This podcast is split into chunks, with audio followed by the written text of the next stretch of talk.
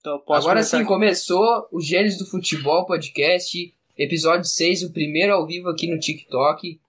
Eu sou o Arthur, todo mundo aí que participa das minhas lives já me conhece. E quem tá aqui no perfil do Gênesis do Futebol Podcast é o meu amigo Salles. Se apresenta aí, Salles. E aí, cara? Bom, vou falar, né, sobre convocação, sobre Vasco e o Padre, sobre Record comprando os direitos da ah, do Campeonato, Paulista, e a Libertadores, dois jogos. Muito massa. Também vamos falar aí que ninguém aguenta mais esses jogos exclusivos da Star Plus e tem muito mais coisa pra gente falar também. Isso. Então vamos começar pela convocação do Tite, né? Saiu hoje a convocação para as eliminatórias.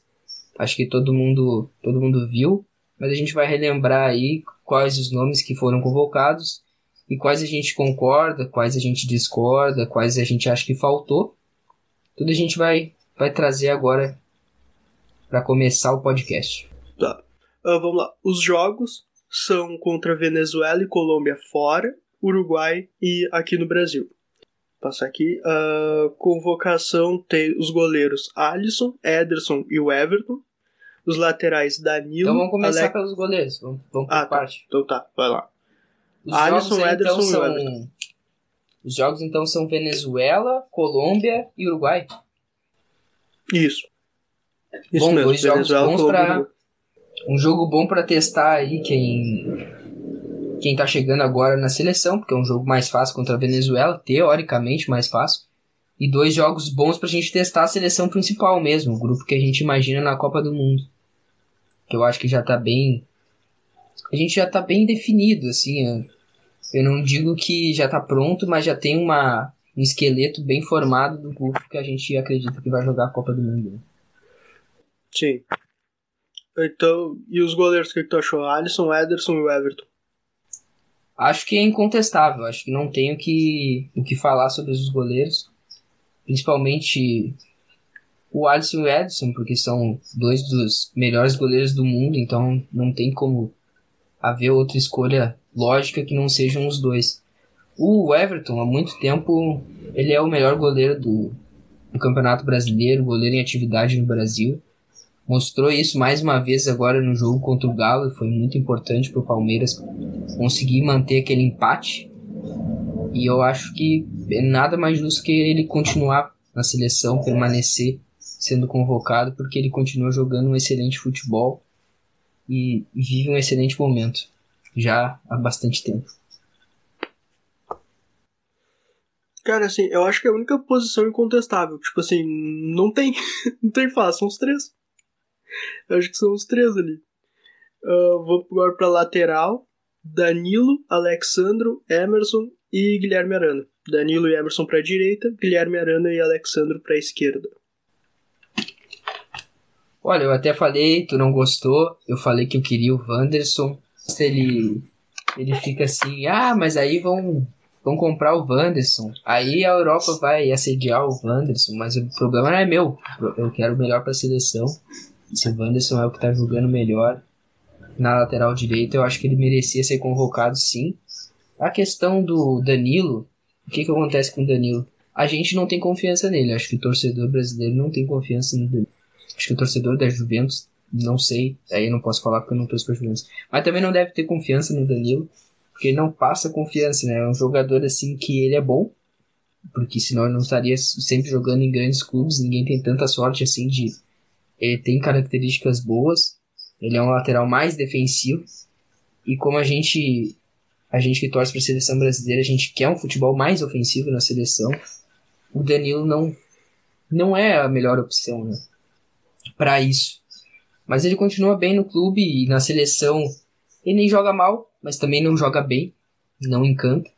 E continua sendo convocado, mas eu não convocaria, eu trocaria ele pelo Wanderson. Permaneceria com o Emerson, que eu acho muito promissor. E na lateral esquerda, eu acho que é ok a convocação na lateral esquerda, sinceramente. Alexandro é um lateral ok, é mais defensivo. E o Guilherme Arana é um lateral mais ofensivo, né? Que propõe mais o jogo, cruza, chega mais na ponta, no, na linha de fundo. Eu gosto mais do Arana, seria o meu titular, e eu gostei muito da convocação dele, de, do, do Tite ter permanecido com o Arana. Cara, leva o Mariano. Não leva o Wanderson, não. Deixa o Wanderson aqui. Mariano tá na semi da, tá na semi da Libertadores, cara. Leva o Mariano, vai. Uh, cara, é, é tipo assim, tirando eles, eu não sei muito quem levar. Porque tu vai atirar pra quem assim na lateral direita? Quem é o cara da lateral direita hoje no Brasil? Quem é que tá jogando muito assim pra ser o cara incontestável? O, Emerson fez uma boa, fez um bom campeonato espanhol. Pode ser ele. Mas assim, não tem um cara assim pra, que seja incontestável. Tanto tava falando no, no Daniel Alves, né? Daniel Alves vai estar com 40, sei lá quantos. Então assim, cara, eu acho que a direita é, é um probleminha que o Brasil tem, que o Brasil não tá revelando muita gente. Na esquerda, o outro eu acho que seria o Renan Lodge. Né? Não lembro de ter. O, Ale, o Alex Telles é reserva no United. Então, não lembro assim de ter um cara. Eu acho que o Guilherme Arana é o melhor mesmo. O Marcelo, mas é reserva também no Real Madrid. É, e também o Marcelo não vai mais pro ataque e volta, né? Marcelo vai pro ataque e volta devagar, né? Igual o Jordi Alba, só vai. Não Exatamente. Vol voltar para quê? Marcar para quê? Não precisa voltar. É, não vou de jeito nenhum. Então, assim, eu, eu acho que fica. E o Renan Lodge também tá marcado pelo jogo contra a Argentina, né? Então... Quer dizer, o Renan Lodge é argentino, né? Aquela baita assistência dele na final com o Di Maria, aquela assistência de craque, aquele grande jogador argentino, foi destaque na final, né? Foi destaque na final, o Renan. Lodge, o argentino, destaque na final da Copa Decidiu a Copa América com assistência não sei o que foi mais lindo, aquela assistência dele ou e, teve. É, é, a mesma coisa do Linger, né? Deu uma bela assistência no jogo do Knight. Então, assim. É, é, mas, assim, eu acho que não tem muito como fugir dos laterais. Eu acho que é basicamente isso aí. Não, não tem um cara assim que pode dizer, pô, o Tite errou pra caramba porque não chamou esse. Não, o Tite fez ali porque tá muito em aberto pela lateral. É, porque ninguém se destaca, como tu falou, ninguém se destaca para tomar a posição para si. Como outros no passado que a gente teve, que até fica triste relembrar os outros que a gente teve no passado, os outros laterais, com essa decadência então eu não vou nem falar nomes, não vou nem citar nomes, fica muito triste. Mas ninguém toma posição para si. Essa é a grande questão.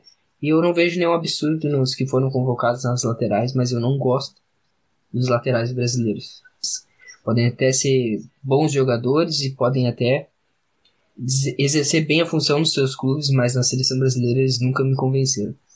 Então vamos para os zagueiros, bora! Bom, a zaga então: Thiago Silva, Marquinhos, Éder Militão e Lucas Veríssimo. Então, eu o que eu posso dizer é que eu concordo com, com a zaga que foi convocada.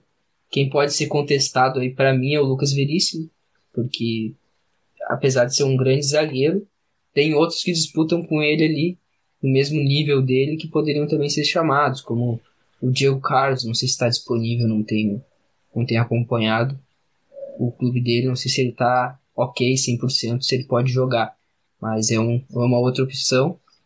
Mas para mim, Thiago Silva é incontestável, continua jogando em alto nível mesmo sendo um veterano, tendo uma idade já bem de final de carreira. Ele, ele, ele é capitão do Chelsea, ele está fazendo uma Premier League excelente junto com o clube. Tem jogado e tem sido o melhor brasileiro em atividade na, na liga mais competitiva do mundo. E campeão da Champions, né? Jogando muito, Thiago Silva. Campeão da Champions, bem, bem lembrado. Também o Éder Militão, agora é titular no Real Madrid, até por falta de opção, mas ele manteve um bom nível e tem atuado muito bem no Real Madrid, que é líder da La Liga, né? Então, ele formou uma zaga bem segura com o Nacho. O time até tomou alguns gols, mas eles fazem um papel bem importante e tem, tem cumprido bem a função daquele vazio que o Sérgio Ramos e o Varane deixaram na zaga do Real Madrid. Né? Então imagina substituir dois caras que foram tão vencedores no Real Madrid, conquistaram aí ao longo dos últimos anos quatro Champions pela equipe, quatro UEFA Champions League, então é uma, uma missão difícil e eles têm, da maneira que podem, atendido a expectativa que, que lhes era colocada. Também acredito que o Marquinhos acho que seja o mais incontestável da lista, apesar de que começou a temporada agora e, e o Paris Saint-Germain como um todo não vem bem, vem decepcionando um pouco O Marquinhos, para mim, hoje é um dos melhores zagueiros do mundo. E não tenho o que dizer. Ele vem de três ótimas temporadas, podemos dizer assim. Que o Paris Saint-Germain foi finalista de Champions lá atrás e, e ele foi muito importante naquela trajetória. Jogou muito bem a Copa América agora com o Brasil. O Brasil foi muito sólido defensivamente com o Marquinhos e com o Thiago Silva. Mas principalmente o Marquinhos fez, fez uma excelente Copa América. E há muito tempo, como eu disse, vem sendo destaque no Paris Saint-Germain, vem sempre figurando nas, nas listas dos melhores jogadores do mundo, em qualquer revista que for, qualquer premiação que for, ele está sempre, sempre sendo bem lembrado, sempre sendo destacado entre os melhores. Então, para mim, não tenho o que dizer mesmo. É a melhor zaga. Para mim, a seleção brasileira tem uma das melhores zagas entre todas as seleções. assim. A gente pode falar aí de Alemanha, que tem o Rudiger, que tem Hummels. Nem sei se o Hummels ainda tá, mas o Rudiger e o Hummels, que também são bons jogadores e, e vem atuando bem. Pode falar da própria atual campeã França, do. Kimpembe e Varane. Kimpembe e Varane. Mas o Brasil figura entre, na parte defensiva, o Brasil figura entre as melhores seleções do mundo mesmo. Tanto que com o Tite é uma das seleções que menos toma gol. Acho que o problema do Brasil, eu já, já falei isso bastante, não é a parte defensiva, é a parte ofensiva, de criação, de, de quebrar a defesa, de criar oportunidade, e tem sido desde a Copa do Mundo de 2018. É, cara, uma. Só antes de eu comentar isso aqui, só para registrar pro pessoal, uh, po podem deixar suas perguntas aí que depois, no fim da live, nós vamos falar, nós vamos responder as perguntas de quem aí deixar. E, cara, falando aqui, na, a minha seria, eu acho que os dois eles seriam Marquinhos e Militão, porque eles têm um, um bom funcionamento, eles conseguem, eles são rápidos, e como tu disse, o Marquinhos aparece na lista dos melhores. Okay? E o, o Militão tendo um problema, né? Porque ele tem que suprir uma saída de Sérgio Ramos, que é um dos maiores da história do Real e o Varane, né, que foi uma dupla que levou a Champions. Então, assim, é um desafio grande para ele, um desafio que vai bem. O Thiago Silva, para mim, entra outro como incontestável, jogando muito bem no Chelsea, capitão do Chelsea. E, cara, o Veríssimo. Ah, cara, eu não sei. Eu. É que se eu tô pensando no futebol brasileiro, também não lembro de nenhum pra que, que seja assim contestável. Então eu acho que essa quarta tem várias opções e o Tite pode ir em qualquer um. O Veríssimo tá num. Pode falar. Pode falar. A gente vai responder perguntas depois aí, beleza? A gente vai responder perguntas depois no final do episódio. Quem ficar até o final vai ter a sua pergunta respondida lá no final, depois que a gente abordar todos os assuntos que a gente vai tratar aqui hoje. O Lucas Veríssimo eu acho um bom zagueiro, acho que é uma boa aposta. E ele deu até uma boa resposta na seleção no pouco que ele jogou. Eu não sei quando foi nos treinos, o Tite considera muito os treinos, eu sei disso. Eu sei que o Tite ele valoriza muito como o jogador é junto ao grupo, nos treinos. É, é coisas que a gente não vê, né? Que hoje o, o treino não é mais como antigamente, a gente não tem acesso a essas informações, a gente vê muito pouco. A gente tem muito pouco, é só alguns minutos lá que são transmitidos e que nunca é nada de importante. Até por isso eu acho que o Edenilson que é um nome que a gente vai falar para frente, foi reconvocado, porque ele deve ter mostrado um serviço bom nos treinos, porque ele jogou muito pouco também. Então, o Lucas Veríssimo pode ter se adaptado bem à seleção brasileira e por isso está tendo essa nova oportunidade, essa nova chance. Eu acredito que seja isso, mas tem outros zagueiros que eu destaco aqui, mas é que eles não vêm de uma regularidade há muito tempo, mas estão jogando muito bem atualmente, que é o Nathan Silva e o, o Júnior Alonso. Acho que ambos são brasileiros, né? Júnior Alonso não é brasileiro, não, cara. Não? Se eu não me engano, ele é paraguaio. Ele não é brasileiro, não. Bom, ah, ah, vamos seguir, vamos seguir o negócio. uh, é só justo, cara, o Veríssimo. Eu iria. Cara, eu acho que eu ainda iria no Diego Carlos. Acho que eu ainda iria nele, é meu preferido. E tem o Magalhães lá, tem o, o paulista do, do Valência, o zagueiro, esqueci o primeiro nome dele, que eu acho bom zagueiro, o problema é que o Valência brigou para não cair. mas eu acho bom zagueiro, poderia também ser testado. Só que eu acho que o Tite teria que pensar muito na Copa do ano que vem. Então, Copa que vai ser em novembro, já para pensar em montar, e eu não sei se o Veríssimo seria esse cara, seria esse quarto zagueiro. Eu acho na minha opinião, teria que ser um cara mais novo, até já para 26. Já pra pensar, porque Thiago Silva não vai para 26. Pelo menos eu acho que não. Então, assim, acho que teria que ser alguém ali para substituir, já formar, já deixar formado. Thiago Silva com 45 anos jogando a Copa de 2026, já imaginou isso? Ué? Caraca. Aí qualquer um passa por ele, não, não tem como. Eu acho que também aqui alguém comentou aqui no TikTok o Gabriel Paulista também é um que vem atuando bem há muito tempo. Eu não sei como ele já não desistiu da seleção brasileira, aliás, porque ele já teve sondagens de outras seleções, acho que até espanhola, não sei como ele já não desistiu de ter oportunidade em outras seleções. Que é um, um excelente jogador e há muito tempo joga bem no, no Valência. Também é outra opção que o Tite não, não, não buscou trazer para a seleção. E agora só uma coisa, o... o... só uma coisa, o Júnior Alonso é paraguaio. Ele não é brasileiro. pô, me confundi, pô. Me confundi. Quem sabe a gente traz já o, o Paraguai, o, o Júnior Alonso e o Gustavo Gomes também de quebra. Assim, os dois formar uma ótima dupla. É só que os dois jogaram, né? Eu lembrava disso porque o Júnior Alonso jogou a Copa América. é só por isso que eu lembrava que ele é paraguaio. É, é. Boa, vamos para os meios cansados. Me fala aí quem foram os meias convocados pelo. Vamos lá. Casemiro, Edenilson, Fabinho, Fred, Gerson, Lucas Paquetá e Everton Ribeiro. Ah, eu acho que o Casemiro não tem muito o que falar. Para mim, hoje é um dos melhores volantes do mundo e sendo. Olha, não, não quero mentir, né? Mas eu acho que ele já teve até a oportunidade de ser remanescentes do, do grupo. E lá é por ordem de de mais tempo, né? Mais tempo de clube. Então, eu acho que o Casemiro é incontestável, né? entra naquela mesma ideia que a gente falou dos zagueiros ali, do Marquinhos, do Neymar, que a gente vai falar mais pra frente. Concordo. Casemiro, para mim, é incontestável, um dos melhores volantes do mundo. Talvez o melhor marcador do mundo. Né?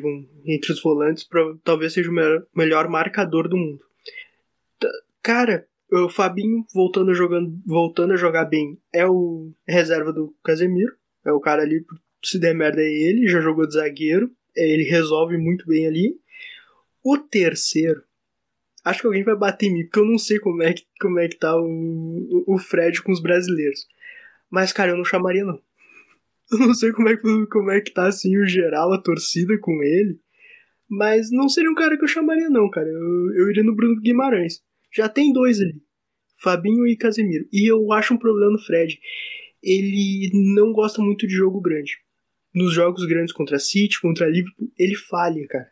Então, assim, pra uma Copa do Mundo, eu não, eu não, não levaria. Eu não sei como é que tá a sua relação, se tu gosta ou não, mas eu pessoalmente não levaria ele. Cara, não tem um torcedor da seleção brasileira que goste do Fred, é impressionante, cara. O cara é detestado pelo Brasil inteiro, ninguém quer ele na seleção. É, e eu entendo, porque ele não deu resultado na seleção. A Copa América ele foi titular muitos jogos, ele não apresentou um bom futebol, ele não vem dando resultado. O Tite insiste nele, eu não entendo porquê. O Bruno Guimarães tem que ser testado, o Gerson tem que ser testado.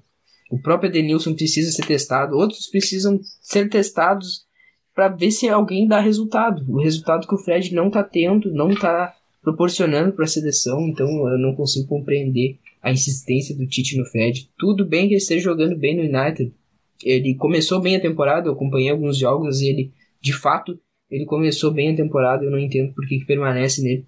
Eu pensaria até no próprio Arão do, do Flamengo, porque ele vem jogando muito, muito bem há muito tempo, é um volante bem versátil, vai ao ataque, também defende muito bem, recompõe muito bem o time. Só algum exemplo, mas também tem o Bruno Guimarães que tu citou, e tem outras opções. O Brasil é recheado de jogadores nessa função. E eu espero que o Tite pelo menos teste o Gerson titular, teste o Nilson titular, porque tem, são três partidas e ele pode arriscar, porque ele já está classificado para a Copa do Mundo. É praticamente impossível que o Brasil não vá para a Copa do Mundo, então ele tem que testar coisas novas. E o Fred não é o novo que a gente precisa na seleção. E falando sobre o Fabinho, eu também acho que ele é o reserva imediato do Casemiro. Ele voltando a jogar bem no Liverpool, ele merece sim a convocação. Eu não tenho acompanhado tanto o Liverpool, tá? Pra ser, ser bem sincero. Mas eu acho que o Fabinho é um excelente jogador, ele é quase do mesmo nível que o Casemiro, assim. Eu acho que tem uma distância bem pequena ali. O Casemiro também, para mim, é um dos, o Fabinho para mim também é um dos melhores do mundo na função dele. Tanto que conquistou muita coisa com o Liverpool, né? A gente até esquece Premier League, conquistou e sendo muito importante, sendo titular. Acho que ele subiu o meio-campo do Liverpool de patamar, até para ser sincero. Acho que o Liverpool com ele cresceu muito. Tanto que conquistou a, a Premier League, né? É, e eu acho que o Fabinho ele traz um negócio que eu acho muito legal tu ter, principalmente numa Copa do Mundo. São 23 jogadores. Eu acho legal tu ter um cara que joga em outra posição. Tu tem um Fabinho que é reserva e que ele não necessariamente entra de volante. Ele pode entrar de lateral, ele pode entrar de zagueiro. Isso a gente viu no Liverpool que teve os zagueiros todos lesionados e ele jogou e ele foi bem. Então acho que é um cara que pode aparecer ali, é um cara que, que pode ser utilizado em outras posições. Eu acho que pode ser um cara muito bom numa Copa do Mundo por isso. Teve um cara aqui na live que disse assim, ó, camisa do Barça, mas nunca pisou na Espanha. Eu só queria dizer para ele assim, ó, vai tomar no cu. É, é isso aí mesmo. Eu só queria mandar ele tomar no cu. Mas já, já mandei. Agora, voltando ao, ao assunto aí, a gente tava falando do, qual outro meio-campo que a gente estava falando que vem depois do. Tá. Ainda tem então Paquetá e Everton Ribeiro. A gente estava falando, tem o Gerson, Paquetá e Everton Ribeiro, né? A gente não falou do Gerson, acho. Bom, eu falei do Gerson bastante, né? Porque eu quero que ele seja testado. O Gerson também tá na lista, se eu não falei ainda. O Gerson também tá na lista, sim, e, e eu espero que ele seja testado, porque eu acho ele um jogador tem todas as características para encaixar com o Casemiro naquele meio-campo ali manter uma solidez defensiva e também ter uma saída de bola mais qualificada e, e poder fazer essa construção das jogadas que hoje o Brasil não tem. Que eu acho que o Gerson seria esse cara ideal para fazer isso. Mas vamos lá. A gente, a gente falei do Edenilson também, né? Edenilson, para mim, incontestável a convocação do Edenilson. É o jogador com mais participações em gols no Campeonato Brasileiro vem atuando no Inter, sendo o principal jogador do Inter. O cara é volante, é o principal jogador do Inter há algumas temporadas já. Também foi destaque no Brasileirão de 2018, que o Inter foi terceiro colocado. Foi destaque na campanha do Inter na Copa do Brasil de 2019. Marcou gols importantes, inclusive, né, naquela, naquela ocasião. O Inter não foi campeão, mas também foi na segunda colocação, foi vice-campeão. Também teve um destaque impressionante agora no ano de 2020-21, jogando no Inter do Campeonato Brasileiro, que o Inter disputou até a última rodada do título com o Flamengo e não foi campeão por, por 15 centímetros. Edenilson, 41 anos! Tu não te aguenta, né, cara? Tu tem que fazer essa piadinha comigo aí, né, cara? Pois é. E agora, nesse, nesse atual campeonato brasileiro, ele, ele tá sendo impressionante mesmo. Imagina que o Edenilson é volante e ele tem o mesmo número de participações em gols, ou até mais do que o Hulk que tá fazendo um campeonato incrível, que é, o, que é outro que a gente vai falar mais aqui à frente. Que inclusive é o, é o que lidera o Campeonato Brasileiro hoje, é o Galo do Hulk, né? É a sensação. Então imagina que o Edenilson tem o mesmo número de participações em gols, gols mais assistências do que o Hulk. Então é uma coisa assim, inquestionável a convocação do, do Edenilson. Eu só queria responder o cara ali da camiseta do Barcelona. Eu tenho a camiseta do Remo e nunca fui preparar eu tenho a camiseta da Chapecoense e nunca fui pra Santa Catarina. Aliás, se eu fosse comprar só da cidade onde eu moro, eu tava ferrado. Uh, então lá, uh, Everton Ribeiro. Paquetá muito bem no Lyon. Paquetá até fez o gol com o Paris Saint-Germain. Eu, eu, não lembro se ele abre o placar ou se ele empata, mas eu, ele faz o gol do Lyon. Uh, tá. Gerson. Cara, o Gerson era pra ser convocado desde o Flamengo, né? Que bom que tá sendo convocado. O bom é que ele tá sendo convocado, mas deveria ter sido antes.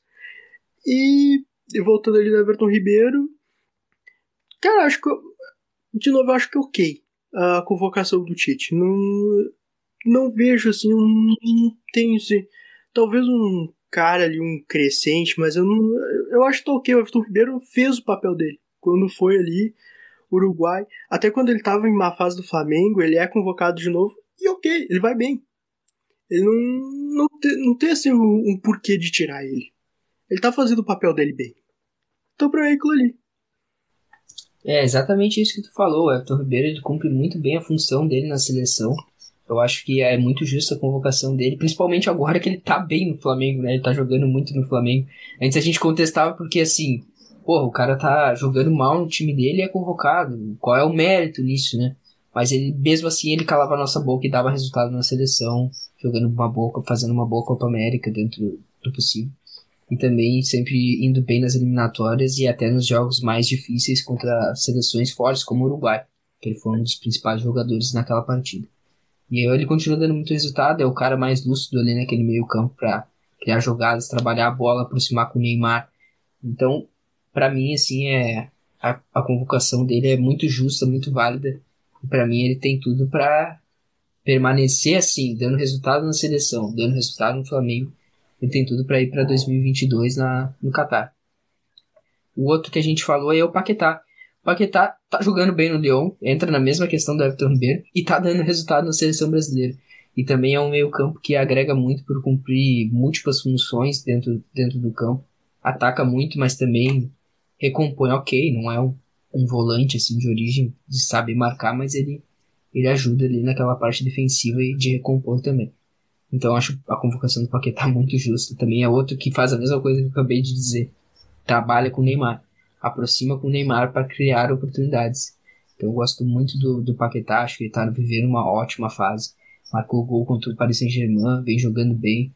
Achei uma, uma puta de uma sacanagem, vou aproveitar que tô, tô falando aqui sobre o Paquetá, achei uma puta de uma sacanagem aquele cartão amarelo porque ele tentou uma carretilha. Achei assim. A lambreta, tem, tem vários nomes, né? Aquele, aquele lance.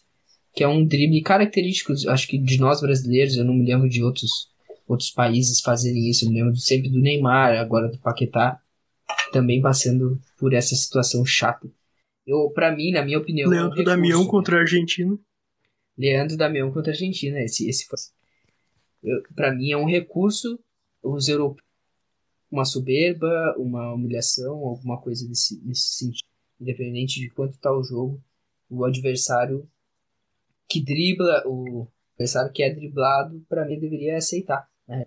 que o outro jogador, o adversário dele, tem mais recurso, tem essas características e pode passar por ele com dribles que são humilhantes, que dribles que são mais simples, que ele optar é o recurso dele, é a forma dele para mim de, de enfrentar o adversário, de, de achar uma solução para passar para aquele adversário. Para mim é o um recurso.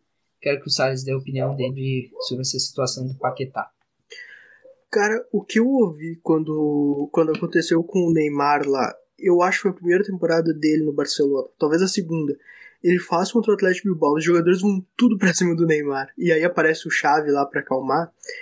O que eu ouvi lá foi assim: na Espanha, eles consideram um desrespeito muito grande, que tu tá tentando humilhar teu adversário. Ganhou o jogo ali, tu não precisa ficar com a bola no goleiro, mas não, não, não tenta humilhar os caras, principalmente na casa dos caras. O que eu ouvi foi isso. Então, assim, pelo jeito na França deve ser igual, porque o jeito que os caras foram, tanto pra cima do Neymar como pra cima do Paquetá, e que resultou em cartão amarelo, tanto pra Neymar como pra Paquetá, eles levam da mesma forma. Cara, sinceramente, eu acho que assim, deixa, deixa os caras fazer. Pô, o futebol, o futebol brasileiro sempre foi assim, sempre foi desse estilo. Com Garrincha lá atrás, sem Ronaldinho, sempre foi. E eu, e, o Ronaldinho tem aquilo que o Ronaldinho fazia isso e não tinha problema porque ele sempre foi objetivo.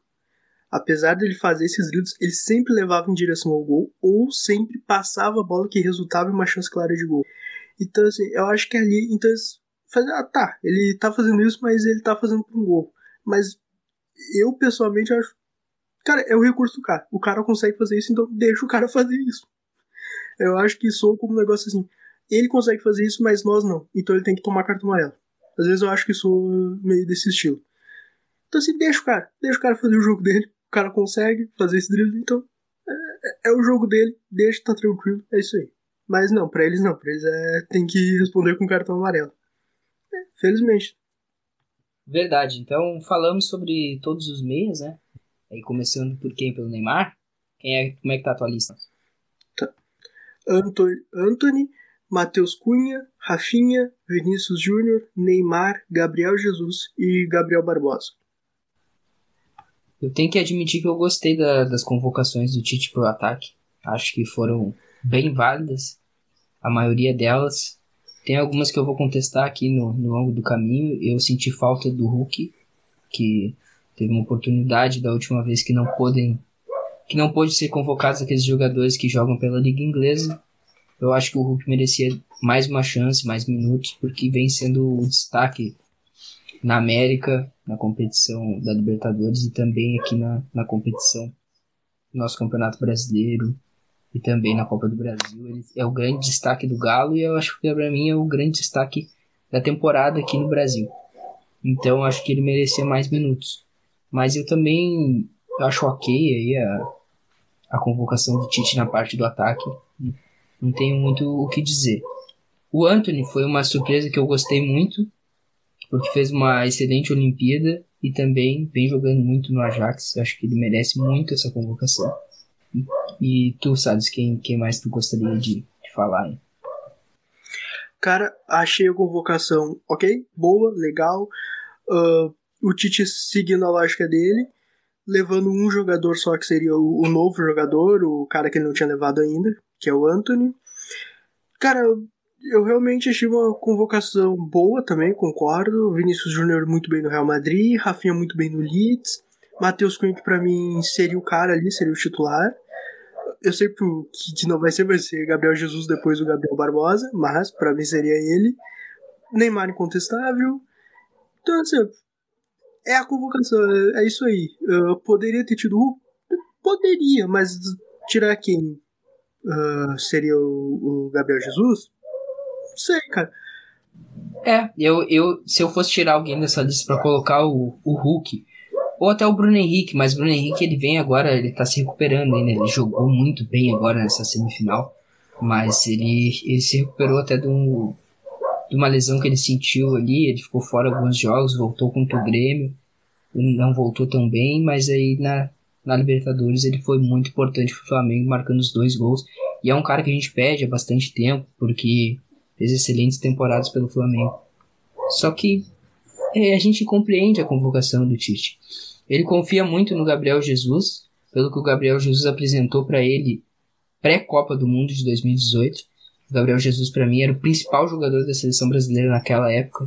Era artilheiro, era encantava a gente, para mim.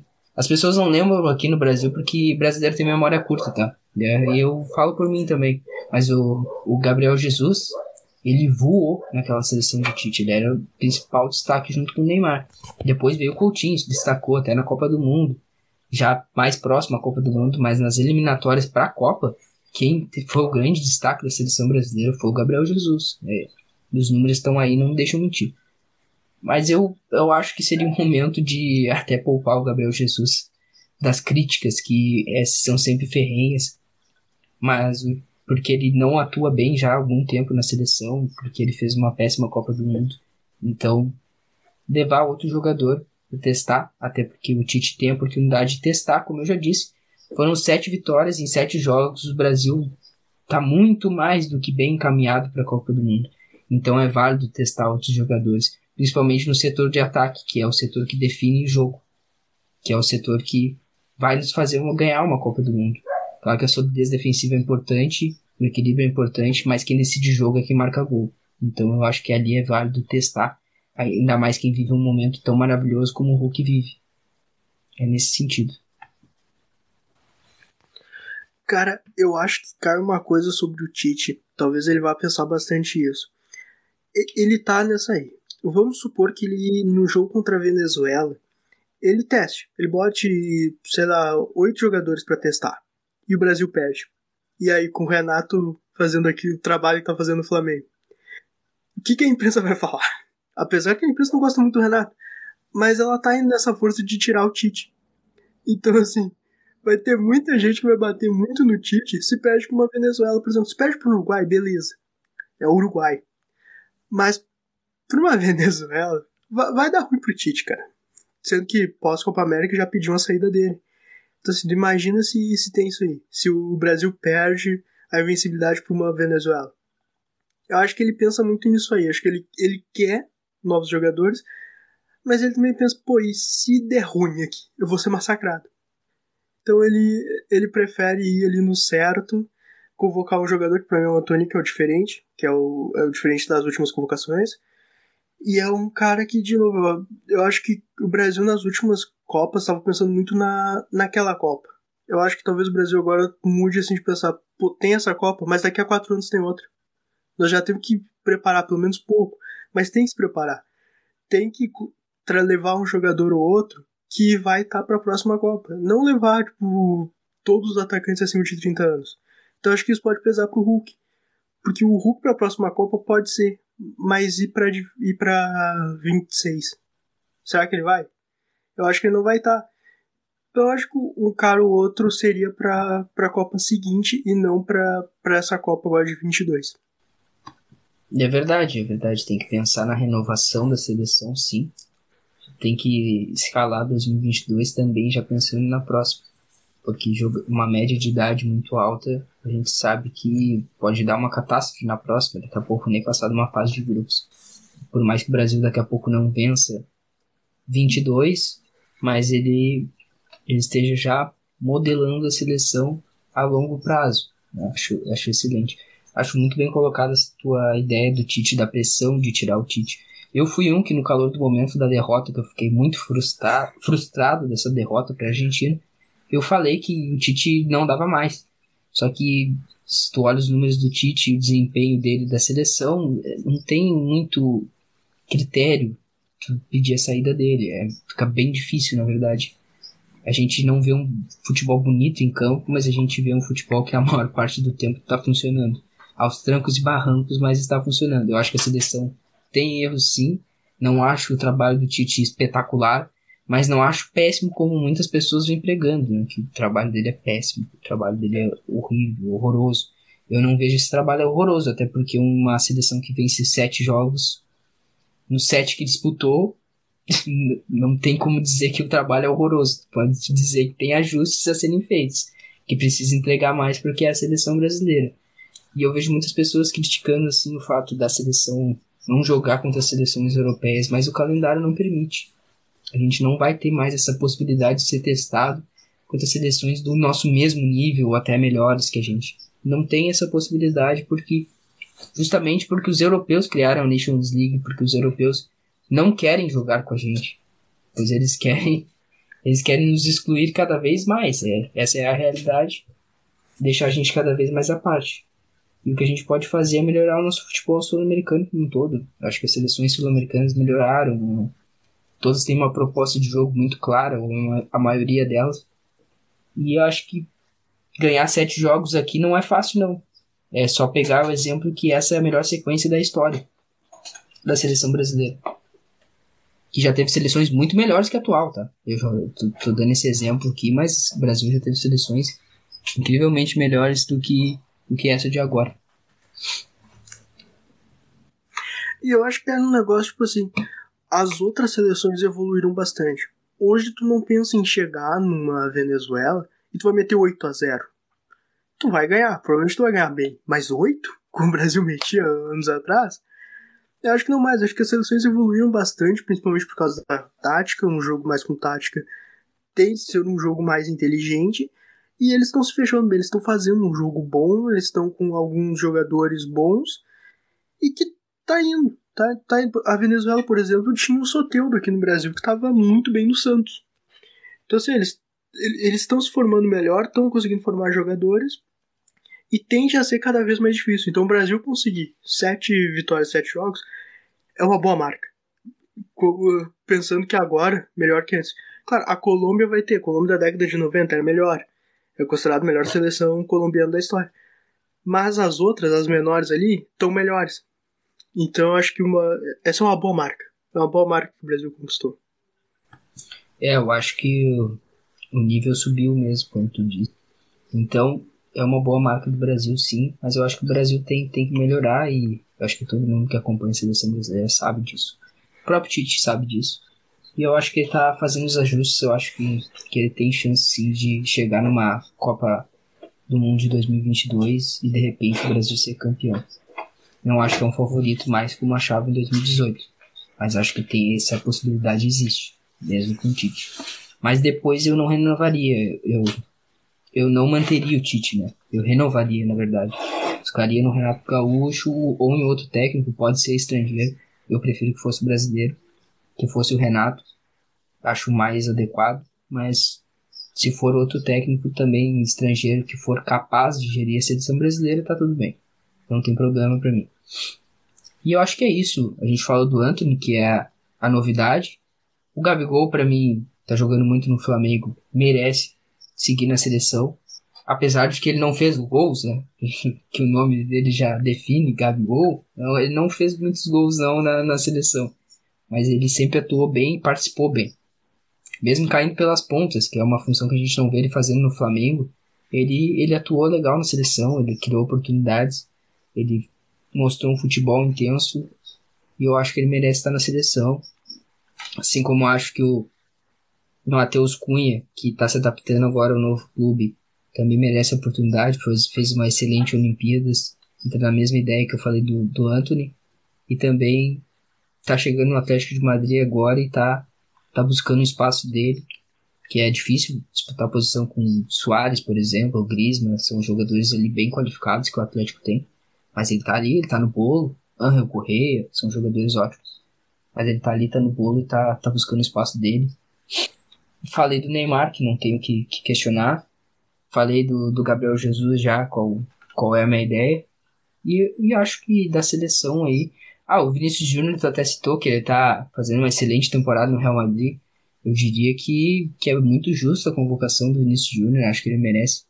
Merece sim mais chances, mais minutos. Porque ele vem fazendo no Real Madrid é, é assombroso. Ele tem sido um dos principais jogadores junto com o Sérgio, com o Sérgio Ramos. Olha a saudade, bateu a saudade. junto com o Benzema, com o Karim Benzema, sido um dos principais jogadores e também vem me surpreendendo muito o francês, o Camavinga, que eu não, não conheci o futebol dele, mas vem me surpreendendo muito. Até o Rodrigo, se continuar mantendo a pegada, tem, tem chance daqui a pouco de aparecer numa seleção brasileira. É, cara. Cara, pra mim, uh, resultado convocação ok, de boa, fez certo. Tite fez certo, Tite. Pra mim, boa. Cara, só antes de passar pro próximo assunto, eu quero te fazer uma pergunta. Porque o Stefano Pioli hoje deu uma entrevista. Quer dizer, pode ser que não tenha sido hoje, mas eu vi ela hoje. Que o, a, a, uma ideia dele, futebol. Seria, sabe como é que é no basquete o negócio, né? Se tu passa da quadra para da quadra parte defensiva para parte ofensiva, tu não pode voltar. A bola não pode voltar para um lugar. Isso é uma regra no basquete. Ele queria essa regra no futebol. Só que ele só disse assim: ele disse assim, passou do meio campo, não pode voltar para o campo defensivo eu acho que tem um probleminha aí, ele não deu mais detalhes. Mas eu acho assim, para isso funcionar, mata o impedimento então. Não existe mais impedimento. Porque senão o time vai se adiantar todo e deu, acabou. Não tem mais o que fazer. Então assim, botando impedimento, pensa um pouquinho porque é um negócio que, que eu achei legal, cara. Eu, eu, eu não faria. Acho que eu não faria ainda no futebol, talvez testaria lá na segunda divisão da Holanda. Por que não? Mas né, vai que vai que seja um negócio para melhorar. Porque, teoricamente, sem impedimento abre mais espaço. Né? Os times têm que abrir mais. Então, aí, o que, que tu acha disso aí? Cara, cara, ia ser assustador, cara. Ia ser assustador. Porque não ia ter mais o recurso assim, ah, tá apertado, vamos recuar pro goleiro, vamos voltar com o zagueiro ali que tá atrás da linha do meio campo. Ia ser uma coisa assim absurda, que nem tu disse. Se hoje já com a pressão, imagina eh, se hoje pressionando o time, às vezes acontece cada saída de bola monstruosa, assim, nesses times que tentam propor mais o jogo, que acaba saindo gols do adversário em falhas de saída de, de jogo. Imagina nessa situação aí, o que, que seria dado se voltasse a bola, falta, bola para o adversário, ia estar toda hora a bola voltando para o adversário. E... No basquete, quando faz isso, a bola é entregue para o adversário. Tá? Então, eu acho que seria a mesma ideia no futebol. Então seria a mesma ideia. Pois é, pois é. De repente é uma coisa que ser testada mesmo. É uma coisa a ser testada, como eu também já, já vi aquela situação que a FIFA ia testar dos 30 minutos, mas parando o relógio quando a bola não estiver rolando, como a linha de impedimento a partir da, da linha da grande área. São algumas coisas que são válidas serem testadas, porque o futebol ele está ficando cada vez mais físico e cada vez mais chato. Eu que acompanho o futebol, está ficando cada vez mais tático, cada vez mais físico, cada vez mais, mais chato. É, essa é a minha opinião, sei que o Salles não, não, não concorda, mas é que para mim hoje o time que propõe jogo, ele tem muito mais dificuldade do que o time que joga uma marcação alta na falha do adversário. Então a gente está acabando com aquele futebol, entre aspas, bonito, mas é o futebol que, que dá mais. dá mais. realça mais aos olhos, sabe? Que toca de bola bonito, isso é cada vez mais escasso. São poucos times que têm qualidade para isso. E como o futebol evoluiu muito, de fato evoluiu muito, o espaço é mais restrito, o raciocínio precisa ser mais rápido, a genialidade precisa ser mais apurada, tudo, tudo precisa ser, ser muito mais ágil para acontecerem jogadas como aquela. Que aí, e olha, mudou bastante de cinco anos para cá. Chegou isso no, no, futebol brasileiro, já, já mudou muito.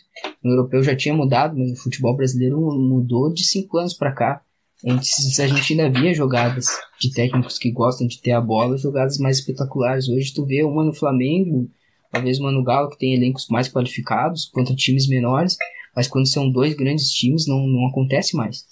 Então eu acho que toda, toda regra que vem aí para melhorar o futebol como entretenimento, que é o que eu, que eu sinto falta, eu acho que é válido. Então essa daí, se fosse para isso, pra gente não ver toda hora a porra do time recuando a bola pro zagueiro, que eu não aguento mais essa bosta, recuando a bola pro goleiro, e o time saindo jogando errado e acontecendo um monte de merda, se for para melhorar isso, eu acho válido testar. Mas na segunda divisão do campeonato holandês, na, na segunda divisão do Campeonato Português, desses campeonatos assim que. pra gente ver mesmo como é, que, como é que vai ser. A gente não vai ver, mas eles vão ter dados lá, eles vão analisar se, se isso. se vale a pena implementar essas novas, novas funções, essas novas regras. Cara, só uma coisa falando sobre futebol antes.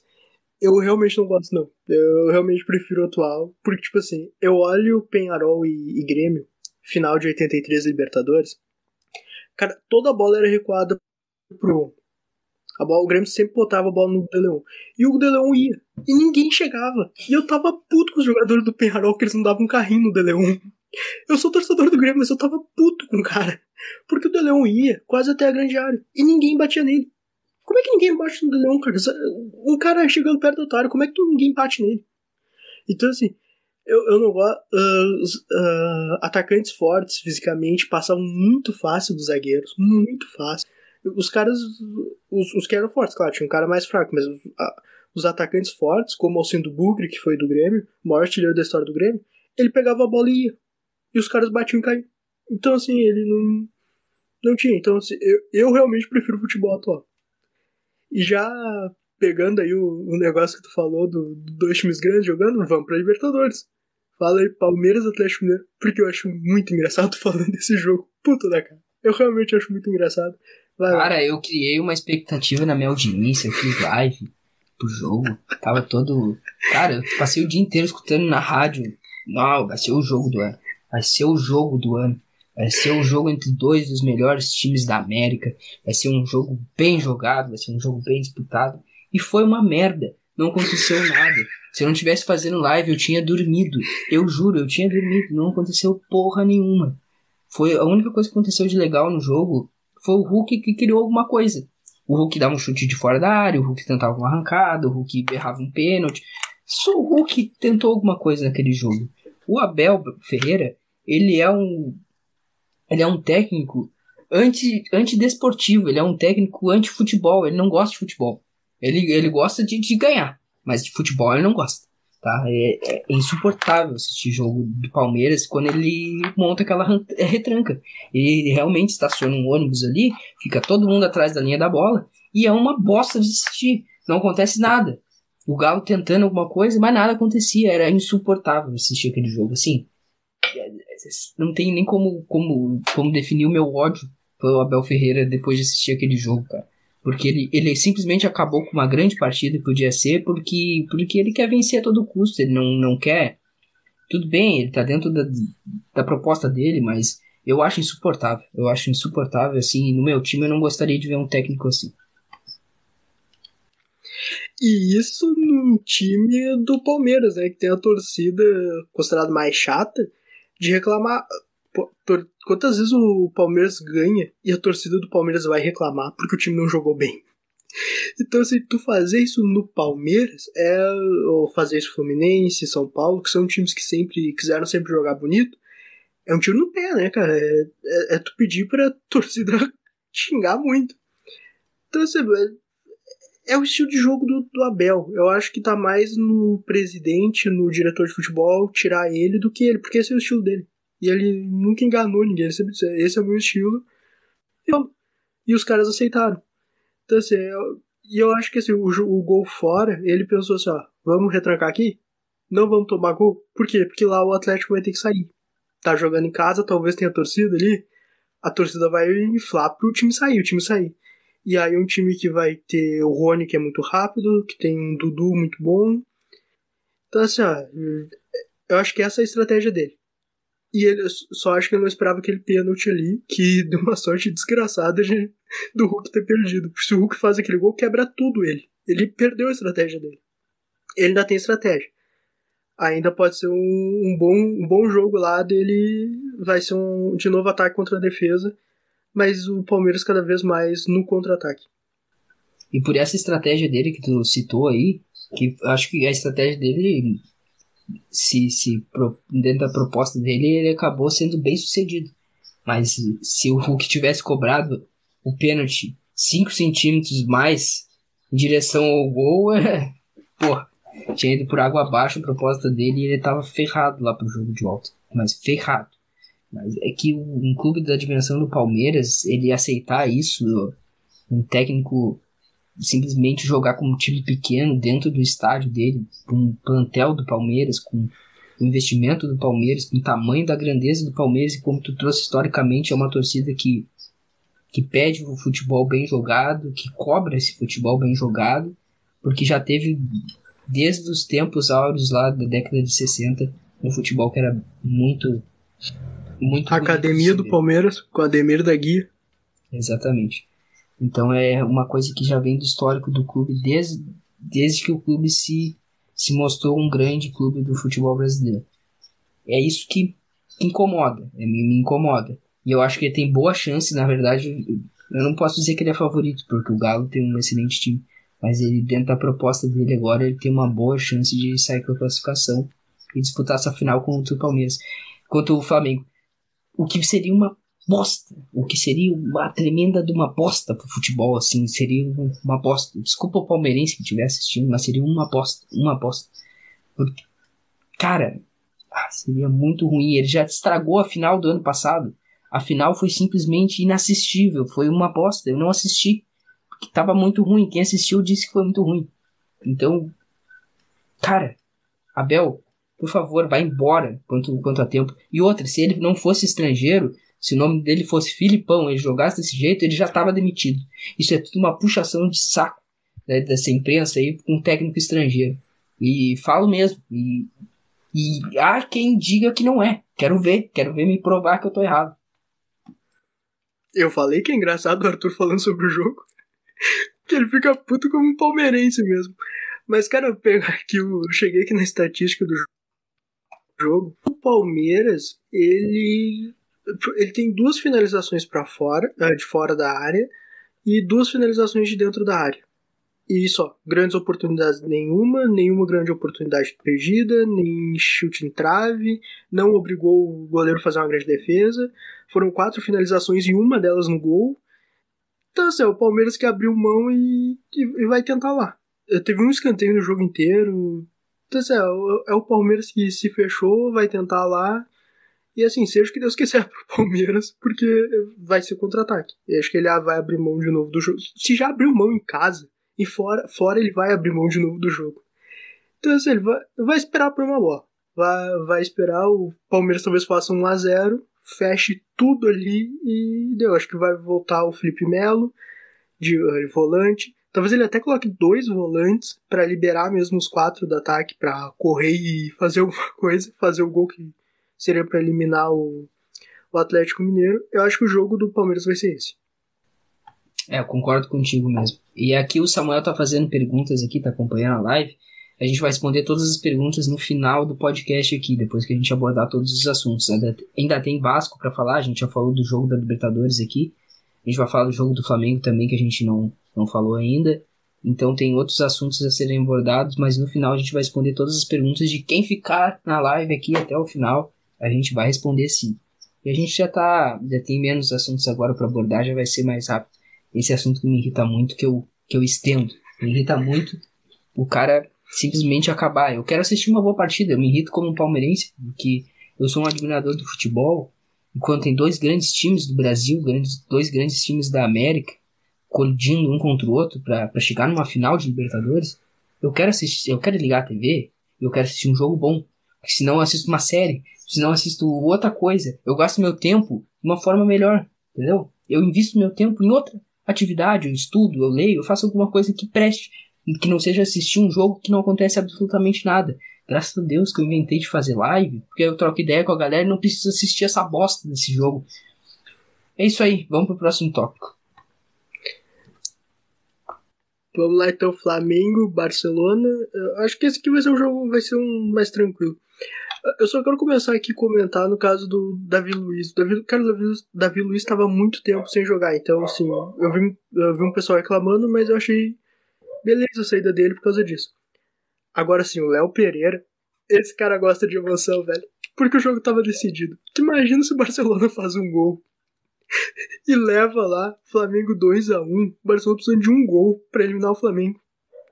Cara, tu imagina se acontece isso. Ai, coitados, cara. Vamos, cara, esse cara tem que ser punido, cara. Se eu sou di dirigente do Flamengo, se eu sou qualquer bosta no Flamengo, eu puno esse cara. Mano, o que esse cara fez foi um absurdo. Tinha necessidade nenhuma, cara. Pelo amor de Deus, cara. Não, o cara fazer isso numa semifinal de Libertadores é pior que o Jefferson fazendo gol contra. Tá louco, mano. O cara. O Davi Luiz eu entendo mesmo ele ser retirado do jogo por, por questão física, por, por questão de ser uma, um jogo muito intenso, ser uma semifinal de Libertadores. O Barcelona de Guayaquil é um time intenso, por mais que o Flamengo tivesse o, o resultado na mão. É um jogo difícil, é um jogo pegado. Eu acho que foi muito justa a substituição do, do Davi Luiz. O problema é ter esse boçal desse Léo Pereira aí, cara, pra fazer uma cagada dessas monstruosas aí. É isso aí, é isso aí. E, cara, eu tava olhando que o banco tinha o Bruno Viana e o Gustavo Henrique. Eu acho que os dois não seriam expulsos. Acho que não fariam essa merda. Então, assim, acho que não, não ia cagar com tudo. Mas vamos lá. Uh, é um Flamengo que domina o jogo, apesar da, das finalizações não serem muito longe. O Flamengo só teve quatro finaliza finalizações a mais, mas teve muito mais posse de bola, mais canteio, mais. Cara, seis grandes oportunidades. E quatro delas ele perdeu. Então, se for um Flamengo, cara, o Flamengo trocou 512 passes. É um Flamengo que domina o jogo e que vai com uma vantagem muito boa. Eu acho que vai pro final. Não, não vejo assim o Barcelona fazendo dois gols no Flamengo. Cara, não vejo. Não, acho que não tem time para isso. Os ataques do Barcelona não acho que são fortes. Não, não tem ali é o Gonzalo Mastriani. Então, assim, acho que o Flamengo tá garantido na final. Acho que o Flamengo vai lá para cumprir o calendário. Claro, não pode chegar lá achando que vai que tá decidido tudo, porque pode, pode ser surpreendido.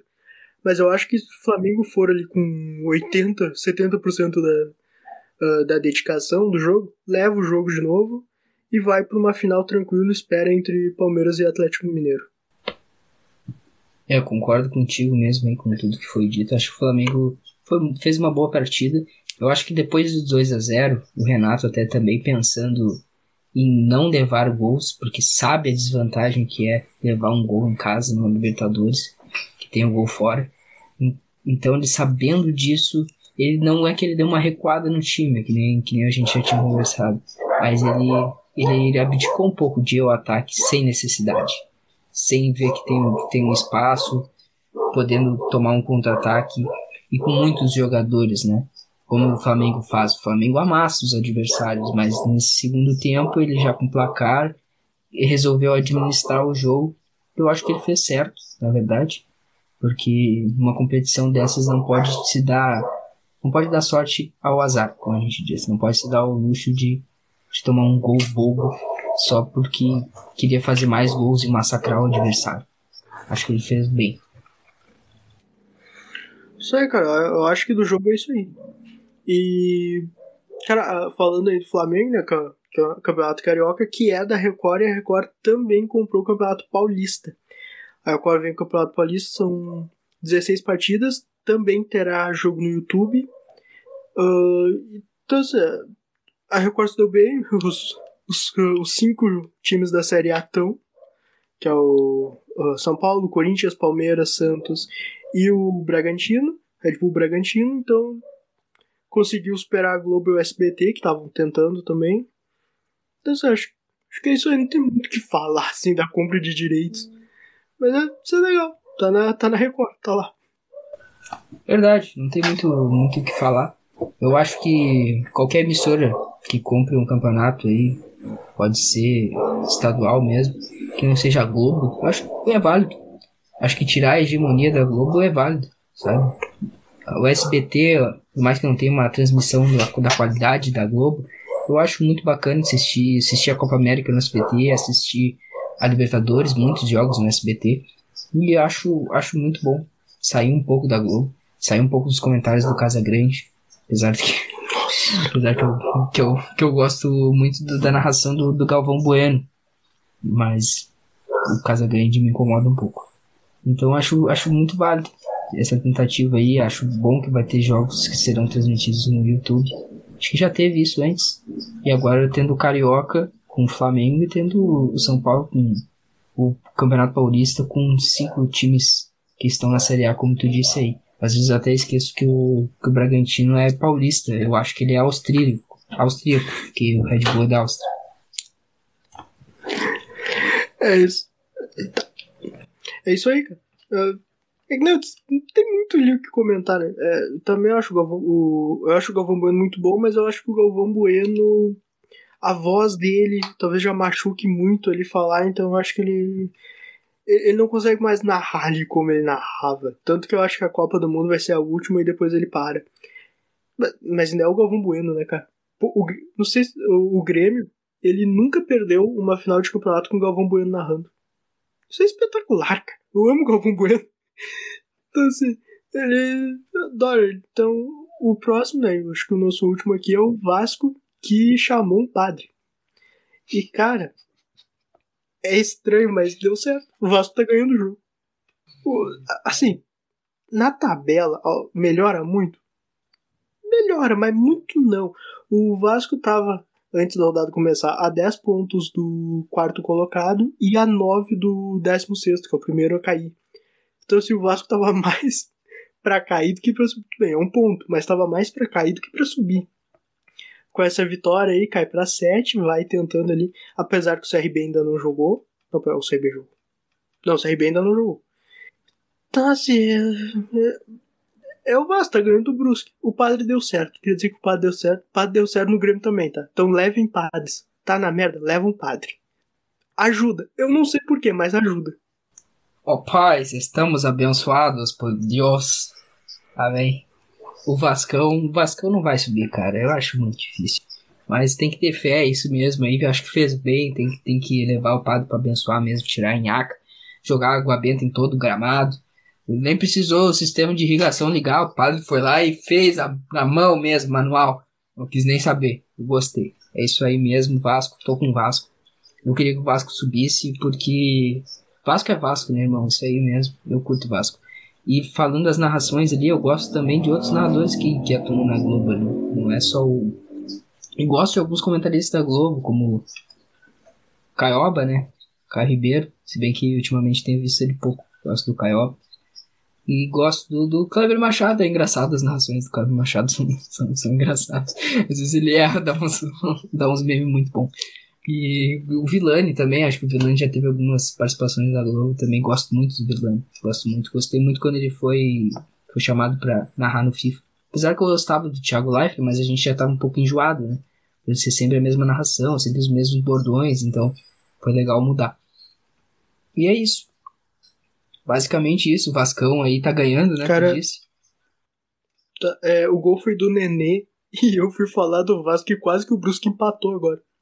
Tá dizendo que foi uma grande defesa do Vanderlei. O Vasco tá com a menos, tá? O Léo Matos, lateral direito, foi expulso.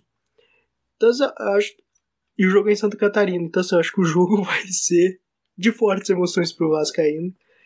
Que o Vasco precisa vencer. Eu, não, eu acho que o Vasco e Cruzeiro já era. Não tem como subir os dois. O Vasco tem 11 primeiro, Cruzeiro em 13 terceiro. Também não acho que vai cair. Mas eu acho que não, não sobe. O e ali, falando um pouquinho da Série B, Curitiba com 49 pontos, acho que só caminha lá e sobe. O Vasco brigaria por uma quarta posição, mas o Vasco tá muito longe. Talvez se vencer vai para 7, mas outros times jogam. O Remo jogou, ganhou. Então, assim, cara, tá feia a coisa. Tá feia a coisa. E o Botafogo tá, tá brigando pra subir. O Botafogo tá em terceiro lugar, 44 pontos.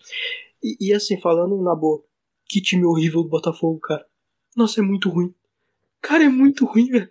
Como é que vocês aguentam? Eu, não, os botafoguenses são, são as melhores pessoas do mundo. Vocês aguentam isso. O time é muito ruim. Nossa senhora. Botafoguenses são as melhores pessoas do mundo, vírgula. Felipe Neto. É, é, realmente, é verdade. Tenho que corrigir aqui, tu tá certo. Mas quem olha o jogo do Botafogo, vocês são foda. Vocês são muito foda. Vocês são demais, cara. Porque, nossa, eu olhei com 45 minutos eu queria me matar, cara. Um negócio ruim. Cara, é, não, tem um ataque que o Shai pega um contra-ataque e toca pro, pro cara. Ele tá, eu não sei quem é o cara que tá do lado dele. O cara puxa pro meio e cruza. Aí tu pensa, tudo bem, o cara tentou achar o atacante. Não, não tentou porque não tinha gente na área. Ele, ele, ele cruzou por um vulto. Ele não cruzou pra alguém, ele cruzou pro vulto. Esperava que o vulto fizesse o gol. Provavelmente. Mas assim. Ah, cara. Se o Botafogo subir, cair, né, coitado. É o que eu te falei, né, cara? O, o Shai é um lúcido no manicômio. O Botafogo é um manicômio. E o Shai é o lúcido. Ele cuida do manicômio. Ele é o guarda. ele cuida pros loucos não saírem dali e dar merda. Entendeu? É isso mesmo. É, é uma loucura. Então, o que, qual é o outro assunto que a gente tem pra abordar hoje? Acho que é isso. O que eu tenho aqui é ressurdo. Só se quiser falar. Só uma coisa. O gol que o goleiro entregou do Botafogo Jesus, eu fiquei com saudade do Paulo Vitor no Grêmio. Paulo Vitor nunca fez essa merda. Paulo Vitor nunca fez um negócio desse. Então, assim, coitados de vocês. Coitados. Mas vai lá, se quiser, se quiser falar outro assunto aí, eu não tenho mais nenhum anotado aqui. Não, agora eu vou responder a pergunta, as perguntas da galera aqui. E, e antes disso, só, só queria falar que tá muito chato. Agora vai ter mais um, um jogaço que vai ser exclusivo do, Star Plus. Eu não sei qual é a intenção do grupo Disney, assim. Eu sei que o grupo Warner, quando lançou o HBO Max. Assinaturas. É, na verdade eu sei, né? Mas, mas eu não quis dizer que era a ganância aqui do, do Faz Me Rir. Mas, cara, por que, cara? Por que tanto? Por que, que não libera o Star Plus para quem já é assinante do, do grupo Disney na SPN? Quem já, é, já paga isso uma operadora de televisão, por que não libera? Igual a HBO fez. Quem assina o HBO tem na TV paga, no canal pós-pago, não vou falar marcas, mas a gente conhece Skynet, já falei, agora já era. Então, paga aí, paga nós, por favor, patrocina a gente. Então, cara, por quê? Por que precisa ser pago duas vezes? Por que, que eu preciso pagar duas vezes para assistir o, jogo, cara? Por quê? Por que isso? Por quê? Pra quê? Para que fazer isso com o consumidor? Acho um pouco pesado, tá? Por mais que seja um custo pequeno, quando coloca tudo isso no, no, no papel, é. Pô, é demais. Assinatura, né? O custo de assinatura seja pequeno. Mas é, eu acho que não tinha necessidade de fazer isso. Pega o exemplo da Warner que tu consegue entrar com a tua assinatura da TV paga. É, cara, eu acho que é isso aí mesmo. O eu acho que a ideia deles. Tinha aquele Fox Premium, não sei se alguém lembra aí, que passava os jogos exclusivos do, da La Liga e eu assinei aquela porcaria. Só porque tinha que olhar por lá. Muitos jogos de Barcelona, Atlético Madrid Real Madrid eram lá. Não tinha como olhar em outro lugar. Então, assim, é, é, é o jeito que eles acham. E basicamente a Fox foi exterminada. Né? Não existe mais Fox. Então, assim, é, é a Disney e acho que todo mundo que assina o, a, a TV ali, que assina. Não o estilo ali Sky Livre, mas o, o pós-pago, Acho que é pós-pago que se chama. Uh, to, assina ali o, a ESPN, assina o Star, que ficou no lugar do, do Fox, uh, no lugar do FX ali. Aquilo ali, todo mundo assina aquilo ali. Então, tipo, e, já paga um valor muito bom. Muito bom pra eles. Pra que pagar 40. Eh, não, 45 é o combo, né? Eu não lembro quanto que é. Acho que é 32, 30, 32 o, só o Star Plus. Então, assim, e, e antes tu tinha o ESPN, o Watch ESPN, que tu podia olhar os jogos. Mas assim, cara, eles estão tentando buscar. Tanto que o jogo do. A estreia do Cristiano foi só lá, não, não tinha como olhar em outro lugar. Assim, eles estão tentando assinatura por assinatura ali, porque eles vão ganhar. Basicamente, quem vai assinar Star Plus uh, pelo preço de 45 acaba assinando também o Disney Plus. E eles vão ganhando audiência nos dois porque sai mais barato. Então, é, é uma boa estratégia de marketing, porque tipo, tu olha ali 32, ah, dá pra gastar um pouquinho mais. E aí tu acaba assinando os dois. Porque se fosse um pouco mais barato, talvez o pessoal não fosse assinar o Disney também. Então, Exatamente, então, eu diria até que é genial a estratégia dele. O... Exploração, assim, do consumidor. Mas a gente quer assistir o jogo, vai ter que pagar pra... Ou vai ter que recorrer à pirataria. É exatamente isso aí. pirataria é crime, pessoal. Não, não não façam pirataria, pessoal, de, de meios para assistir jogos. E se fazer, não divulga, porque pode dar ruim. Então agora vamos responder as perguntas da galera. E ele mandou umas perguntas assim. Diego Costa seria titular na seleção brasileira? Pra mim não. Tá, pra mim eu acho que o... até pelo o, o estilo do Tite ele que não vai ser, mas eu acho que Cara, o Diego Costa não é titular, não, não tá brigando na Espanha. Então, assim, não vejo muito por que ele brigaria. E a Espanha tem o Morata. Então, não vejo muito por que ele brigaria na seleção brasileira. Tem o Gerard Moreno, muito bom, jogando muito bem lá no Vila Real, um uma das estrelas do título. E mas o Morata, assim, ele não tem muita disputa com o Morata, então não vejo muito uma disputa, por exemplo, com o Gabriel Barbosa. Não vejo ele ganhando disputa com, com outro ali. Talvez o Gabriel Jesus também não, que ter, tá jogando bem lá no City. É, eu também acho que ele não seria titular. Eu até acho que ele poderia daqui a pouco brigar por uma vaga se ele fosse muito bem, igual o Hulk tá, tá vindo aqui. Mas hoje ele não brigaria. Apesar de começar bem no Atlético, mas a amostragem é muito pequena para falar em seleção brasileira, que temos jogadores aí como o Dudu, Bruno Henrique, que estão jogando bem excepcionalmente bem a temporadas e não são convocados. Então acho que a amostra é muito pequena. Qualidade ele tem para teria para vestir a camisa da seleção brasileira. Acho que seria o nosso atacante na Copa de 2014 se não tivesse se naturalizado espanhol. Mas hoje não. Hoje não não não, não chamaria o Diego Costa. Agora ele perguntou assim, ó, três jogadores que a gente dispensaria do nosso time, né? No caso do meu e do teu. São diferentes, né? São times opostos, são rivais e três que você contrataria.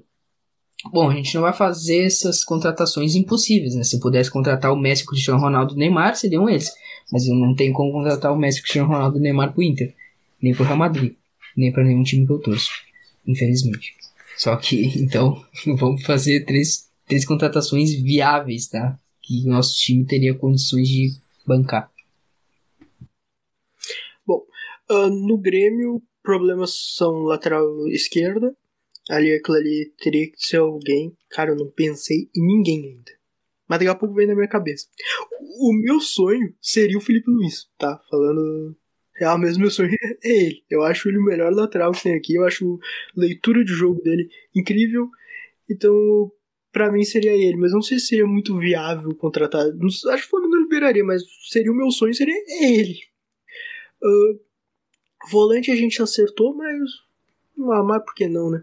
E o Grêmio acho que seria centroavante. Eu gosto do Borja, mas eu acho que seria o outro ali. Pontas, o Grêmio tem bons na, uh, lá na base para subir. Então lá, três seria o Felipe Não acha o Pedro viável? Ah, pode ser. Pedro, Pedro, Pedro pode ser viável. Hum, eu acho que é na mesa do Felipe Luiz, não liberaria, mas. Sonho. o é, Felipe Luiz, né? É o Felipe Luiz no lateral esquerdo, o Pedro no ataque. Quanto isso eu Aí, falo os meus aqui, cara? Quanto não, tá... tem as três, tem três jogadores pra dispensar, né? Tá, eu, deixa eu ir falando aqui. Eu, eu sei que eu dispensaria do meu time e sei quem eu contrataria. Tá, vai lá então. Deixa eu vou falando enquanto tu, tu pensa melhor aí. Eu dispensaria do meu time Zé Gabriel, se ele ainda tá no meu time, por favor, Zé Gabriel. Me desculpa, mas tu não tem condições de vestir a camisa do Internacional. Ela é muito pesada pra ti, irmão. Não dá. Eu, eu dispensaria o Pedro Henrique, que é outro zagueiro. Esse, acho que esse já saiu. Então, então vamos, vamos falar de outro. Cara, o Moisés, ele já viveu bons momentos no Internacional. Ele tem um cruzamento muito qualificado. Mas assim, ele erra muito e ele erra muito em momentos decisivos. Assim, ele acaba ferrando o time do Inter. Então acho que eu acabaria dispensando ele. Né? Apesar de que eu acho que ele tem uma qualidade, ele só precisava melhorar a parte defensiva dele. Eu acho que se ele jogasse como um ala, uma formação de três zagueiros, ele até não seria tão ruim. Mas é que ele jogando como lateral mesmo, ele deixa muito a desejar na parte defensiva. Então eu acabaria dispensando o Moisés. Cara, o Lindoso já tá saindo do Inter, né? Eu acho que o Lindoso viveu uma ótima fase no Inter ali em 2018 e um pouquinho de 2019 também, com o Odair, ele viveu uma ótima fase no Inter, sim. E o Odair sabia onde escalar o Lindoso, na função que ele funcionava, que não é de primeiro volante, que é jogando uma dupla de volante onde ele é o volante que sai mais pro jogo, mas que também tem responsabilidade defensiva. Dessa forma, o, o Lindoso ele funcionava, jogando ao lado do Dourado. Mas quando chegou o Kudê e começou a colocar ele como primeiro volante, ou ou até como um meia armador, uma coisa que o Kudê inventava lá, ele jogava muito mal. Muito mal com o Kudê, muito mal com, com os técnicos que vieram depois, o Abelão, muito mal agora com o Diego Aguirre, então acho que é um jogador que eu dispensaria. Quem eu contrataria para o Inter e que seria viável? Hoje o Inter não tem dinheiro para contratar ninguém, né? O Inter vive uma crise financeira aí difícil. Mas assim, jogadores que eu consultaria pro Inter, o Guerreiro tá de saída. De repente o Gilberto do Bahia, que já foi revelado pelo Internacional, já jogou aqui. Eu acho que o Daniel Alves era uma ótima contratação.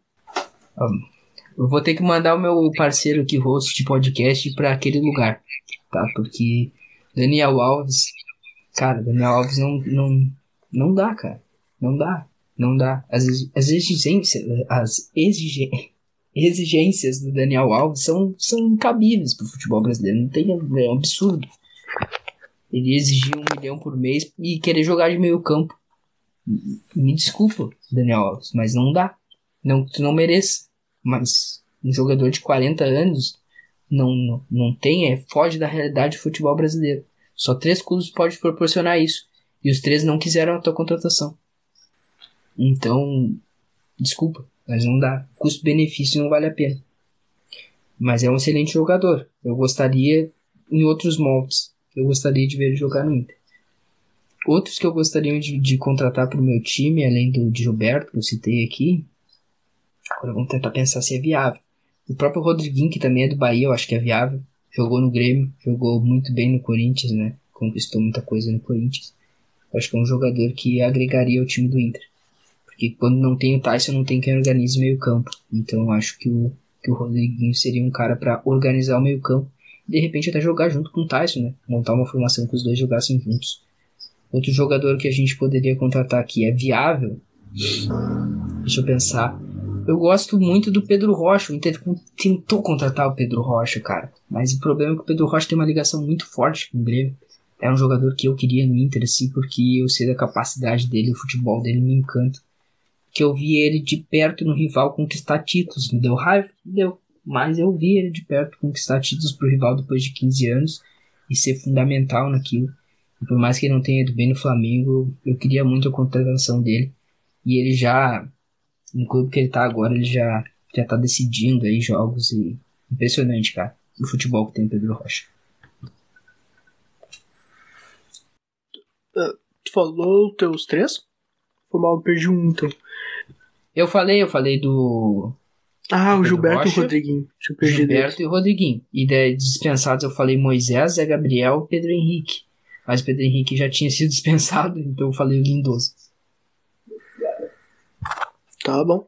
Uh, os dispensados no meu seria o Diogo Barbosa, lateral esquerdo que tem muito porquê. Cortez e. Uh, caraca, difícil esse terceiro cara. Cara, eu acho que vou ser xingado, mas eu vou no, no GPR. Eu peguei raiva do Jean-Pierre, cara. Eu não consigo. Eu peguei raiva dele. Então, assim, os três eu tava pensando aqui, eu fiquei em dúvida entre dois. Porque, assim, a lateral esquerda é uma coisa que o Grêmio precisa. Então eu falei Felipe Luiz. Talvez não seja. Talvez o casco do, do River seja mais viável. Eu acho que pode ser. É um bom lateral esquerdo, joga. Ele, ele é lateral esquerdo, mas é, joga com a perna direita, é tipo o Spinazzola. E. Ele, é, ele é um destro na, na esquerda. Uh, outro que eu pensei foi no Paulinho, porque. Por causa do Filipão, acho que o Filipão conseguiria trazer ele pra nós. E o Grêmio consegue pagar o salário. Aliás, eu acho que o Grêmio consegue pagar o salário dele. E o terceiro seria o Pedro. Eu acho que o, o, o Pedro ali será será atacante dos sonhos, mas eu também não sei qual é o, o quanto o Flamengo liberaria ele. Assim, pra, pro Grêmio eu acho que não, por ser rival direto. Mas talvez ele. Outros dois que eu pensei foi o Fernandinho, enfim, de contrato no City. Talvez ele queira voltar. Ele quase voltou pro Atlético Paranaense. Então por que que não? Ele. Porque ele recebeu a proposta do City de renovação na última hora. E o outro volante é o Lucas Leiva. Pensando nesses aí, eu iria acho que de Lucas Leiva, um lateral esquerdo, que é um dos dois, eu acho que eu iria no casco, que é mais viável. E. Inclusive, meu sonho para técnico é o Galhardo, que tá. Galhardo, que tá em fim de contrato, ele não vai renovar, sai em dezembro. Ah, como eu quero esse cara no Grêmio. E então, assim, traria o casco também. Já vem dois. Já resolve a esquerda. E o, e o Paulinho ali no meio. Ali pra fazer um trio ali, porque ele não tem meio atacante, que tem na base, mas não tem no time profissional. Fecha ali. Eu acho que seria isso aí. Cara, eu não posso nem falar das suas, suas contratações aí, porque é só contratação que eu admiro muito ele. Tirando o casco, que eu não conheço muito, mas sei que se tu tá pedindo ele é um bom lateral. Eu achei interessante a, a função dele de ser lateral esquerdo, mas ser destro. São raros, né? São raros os laterais esquerdos destros.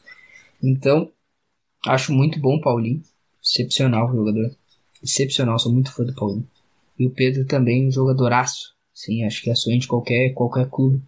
E como ele é reserva, eu acho, sabe por que, que eu acho que ele é viável? É, é a questão ele querer vir e forçar. Porque o, o Flamengo, ele é reserva. Ele já tá com uma, um desgaste com a relação dele no Flamengo. Então eu acho que se investisse forte nele pagasse o que o Flamengo quer, eu acho que ele viria para ser titular, né? Pra ser, ser titular absoluto. Só que o Flamengo que é o que? 80 milhões? É, isso O Flamengo pagou 10 de euros nele. E aí vai liberar por quanto? Bom, vamos para as próximas perguntas, né? Que é: o Gabigol daria certo na Europa hoje? Essa é uma pergunta bem, bem difícil. Eu já adianto, depende do time. Ele. Pra que time que ele vai? Pra um médio grande? Pra um pequeno? Pra um grande? Vai depender muito do time, depende muito do treinador. Não adianta tu. O cara ah, ele é melhor que os dois atacantes do Barça, mas ele funcionaria hoje no Barça? Com o Coleman? A, per, a pergunta é o Coleman. Funcionaria com ele? Eu acho que não. Real Madrid, ele iria pro lugar do Benzema? Acho que não também. Benzema é um ídolo do, do clube e é o quarto ou quinto, acho que é o quinto maior artilheiro da história da Champions. Um West Ham da vida, um, um Aston Villa que tá brigando, talvez sim, mas aí a gente fala no Aston Villa e pensa que o Wesley, que tava jogando muito bem no clube Bruges, que já estava acostumado na, Euro na Europa, não deu certo no Aston Villa. Voltou pro clube Bruges agora, por empréstimo. Então, assim, qual time a gente tá pensando? Num, num Arsenal? do jeito que tá o Arsenal, então, assim, com, brigando com Lacazette e Aubameyang. Também acho difícil.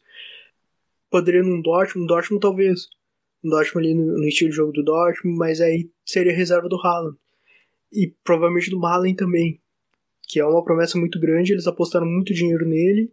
Então assim, eu acho que vai depender do treinador e do time, o que, que o time tá buscando. Eu acho que para um time como o West que tem o West monta uma, os dois volantes muito fortes, então o atacante ele só tem que atacar.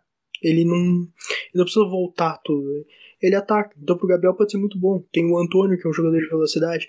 Tem o Yarmolenko na, o Yarmolenko na, na meia esquerda. Então você acha que vai depender do, do time. Mas em time médio para baixo, eu acho que no geral sim. Mas em times grandes, eu acho que não. Eu acho muito válida a tua opinião aí. Eu concordo em partes. Mas é para mim, assim, na minha visão, dependeria muito mais do, da atitude do Gabigol quanto a jogar na Europa. Porque quando ele jogou na Europa, ele parece que ele esqueceu que ele tem obrigações defensivas, que os técnicos eles exigem muito do, do atacante lá também na parte de recompor. E ele foi um jogador muito indisciplinado lá na Europa. Acho que isso foi um dos, dos, dos motivos que ele não deu certo lá naquele momento. Hoje eu acredito que ele já tem uma, uma mentalidade mais aguçada e já tenha visto que isso foi um dos motivos, que é com os erros mesmo que a gente aprende. Talvez ele tenha aprendido com os erros dele. O Frank Boer falou sobre, sobre isso que eu tô trazendo agora, assim. Que ele é um jogador que fica parado, que, que não, não volta para recompor, e acha que, que não precisa da parte tática, pelo menos com ele. Só uma coisa, o Frank de Boer, ele inclusive já dispensou um jogador, um, o, o esqueci o nome dele, que foi campeão com o, com o River Plate. O Grêmio teve muito tempo atrás dele, porque ele não voltava para marcar. Então o de Boer disse, foda-se que eu paguei 10 milhões de euros em ti, vai embora. Liberou ele de graça. Então assim, é, é o que o treinador... E agora eu pensei, pô, tem o Benfica, né? O Jesus sabe treinar bem o Gabriel. Pode ser lá. E te perguntaram assim no Newcastle. Acho que ninguém é melhor pra responder hum. essa pergunta do que tu, cara. Tu torce pro Newcastle, tu acompanha o Newcastle. O cara perguntou ah, exatamente o time certo para tu responder. Tu acha que o Gabigol daria certo no Newcastle? Não. não e não uh, só por causa do Gabriel. Porque o. Eu vou tentar explicar para quem não. 90% não acompanha o Newcastle. O Newcastle ele fez assim: o, vamos montar um time com bons atacantes. Aí montou, trouxe o Wilson, Callum Wilson, trouxe o Fraser, trouxe o Saint Maximan, trouxe o Almiron. Temos um time bom pro ataque. Agora vamos contratar um treinador. Aí contrataram só o Surrote inglês. É isso, cara. Não, não adianta contratar atacante pro Newcastle porque não vai dar certo enquanto não trocar o treinador. Por isso que eu falei isso. Depende do treinador. No, no Newcastle não dá porque o Steve Bruce é. Assim, é horrível. Horrível. Tá bom. Tá bom. O Mike, o Mike Ashley foi buscar o Steve Bruce na terceira divisão do campeonato inglês. Tá, esse é, é o nível é. dele. Aí é foda, né? Aí, pá. Aí perguntaram também aqui para nós qual o resultado do derby de amanhã, Corinthians e Palmeiras. Uh. Fala aí primeiro, não? eu tô pensando. Só uma só uma pergunta que eu não sei do calendário mesmo. Uh, Palmeiras e, e Atlético Mineiro é semana que vem? Na quarta-feira, no caso. Acho que sim. Tá, então eu acho que o Palmeiras não vai tanto com os titulares, vai poupar alguns jogadores pra quarta-feira. Então. Não, é terça-feira o jogo, aliás. É. Deixa eu ver. Corinthians vai com os titulares. O jogo é onde? Alguém sabe? Sabe que é o Arena jogo? Corinthians, né? O Química Arena. Eu vou de. Eu vou de 1x0 Corinthians. Porra, mesma coisa que eu pensei, cara. Pá, agora parece que eu tô te copiando. 1x0 Corinthians, gol do Roger Guedes. Ah, isso aí vai ficar muito bom se eu acertar pros cortes depois, hein? Credo. A próxima pergunta, Salles, aqui perguntaram para nós: Neymar ainda pode ser o melhor do mundo? Ou ainda vai ser o melhor do mundo? Opinião não, mas pode acontecer ganhando uma Copa do Mundo, vai depender de quem, por exemplo, o Cristiano emplaca uma Champions, emplaca uma, uma Champions, ah, uma Premier League, ah, as Copas ali, fazendo, sei lá, 20 gols na Champions, superando ele, e fazendo 25, ah, 30 gols na Premier League, acho que não adianta só a Copa do Mundo. Mas se não tiver isso, se for um, tipo um Bayern campeão, o, acho que o Neymar leva. Mas eu, eu acho que não. É, eu concordo contigo. Acho que o Neymar não, não será o melhor do mundo, até porque ele não almeja isso. Mas eu espero que ele seja, porque eu torço pelo melhor do Neymar. E se ele for o melhor do mundo, é, é significado que o Brasil ganhou uma Copa do Mundo e ele foi o principal jogador. E, e, é, e essas são as, as condições mesmo para ele ser. E precisa ser bem, bem, bem nítido que ele foi disparado o melhor jogador. Eu até discuti isso outro dia com, com um amigo meu. Que se o Neymar ganha Champions com o Messi agora, e supondo que o Neymar seja o jogador nota 10, o principal jogador do Paris Saint-Germain, e o Messi seja um jogador muito importante nessa, nessa conquista, seja um, um jogador nota 8, o Messi leva o prêmio de melhor do mundo, ao meu ver. Porque mesmo o Neymar sendo melhor e a gente vendo que estatisticamente, em campo, encantando, e o Messi jogando bem, o Messi vai ser o melhor do mundo. Porque ele é o Messi, cara. É por isso. Então, o troféu de melhor do mundo ele é muito. In... Eu não diria que ele é muito injusto, mas eu diria que ele é muito enviesado. Eu não acho ele, eu não acho ele injusto, eu acho que ele que prêmio. Tirando o Modric ali, talvez a gente vai voltar um pouco no tempo e vai achar outro. Mas eu acho que os caras levam muito. Quem é o jogador? O que é o jogador? O, cara, o Messi, ele tem um. Ele tem os jornalistas uh, Espanha ali no geral, e tem a Holanda do lado dele. Então, tipo assim, além da Argentina. Então, assim, o Messi traz uma, uma forte. E o Messi na França se ganha, eu acho que os jornalistas franceses vão pro Messi, não vão pro Neymar. Então, assim, eu acho que pro Neymar fica muito difícil, ainda mais que ele não tem 100% dos votos. Alguns jornalistas não votam nele, como não votaram nas últimas vezes para ele ser o melhor jogador do mundo. Então, acho que pro Neymar fica muito difícil, ele não tem Acho que até seria uma diplomacia, ele não tem isso aí com outros, que o Messi tem, que o Cristiano tem. Então acho que fica muito, muito difícil pro Neymar levar. É aquela coisa que a gente já conversou, o Neymar nunca bateu de frente e nunca teve as costas quentes para chegar e bater de frente com a imprensa, né? A imprensa que contesta muito ele, muito por pelo comportamento do Neymar, pelo temperamento dele, pela, pelo tratamento dele com a imprensa e muito também pela posição política do Neymar, né? Que a gente é nítido que a gente sabe que ele votou no Bolsonaro e a imprensa, ah, 99% da imprensa é contra o Bolsonaro. Eu não julgo a ideologia política do Neymar, em quem ele vota ou deixa de votar. Eu julgo o futebol dele em campo que eu acompanho e sei que ele é esplêndido, ele é um craque. Então, eu concordo contigo, o que torna muito difícil pro Neymar ser melhor do mundo é os pontos que tu trouxe aqui pra gente. É agora só outra uma, pergunta. Só uma coisinha só pra comentar. E o Neymar tem um problema, ele não joga o Campeonato Francês, muito. Ele fecha o Campeonato Francês com 18 jogos. E normalmente eles pegam pelo menos jogadores que fizeram pelo menos 80% dos jogos.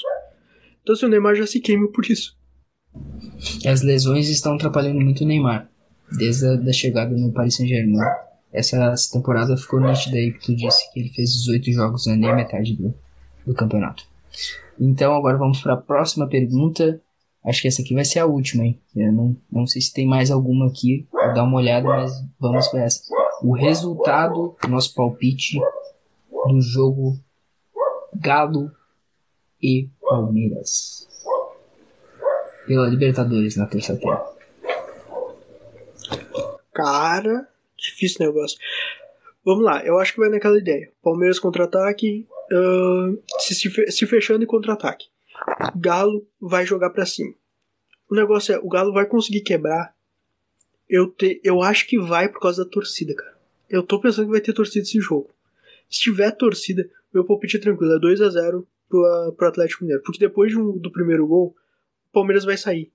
Vai ter que ir pro ataque de qualquer jeito. E aí eu acho que o Galo vai levar muito melhor. Eu não acho que vai ser tanto como o Galo e River, mas eu acho que vai ser num, quase um estilo aquilo ali uh, que foi 3 a 0 pro Galo, se não me engano. Então, e se não tiver torcida, eu acho que empata mais. Eu acho que a torcida vai fazer muita diferença nesse jogo, porque a torcida vai empurrar o Galo.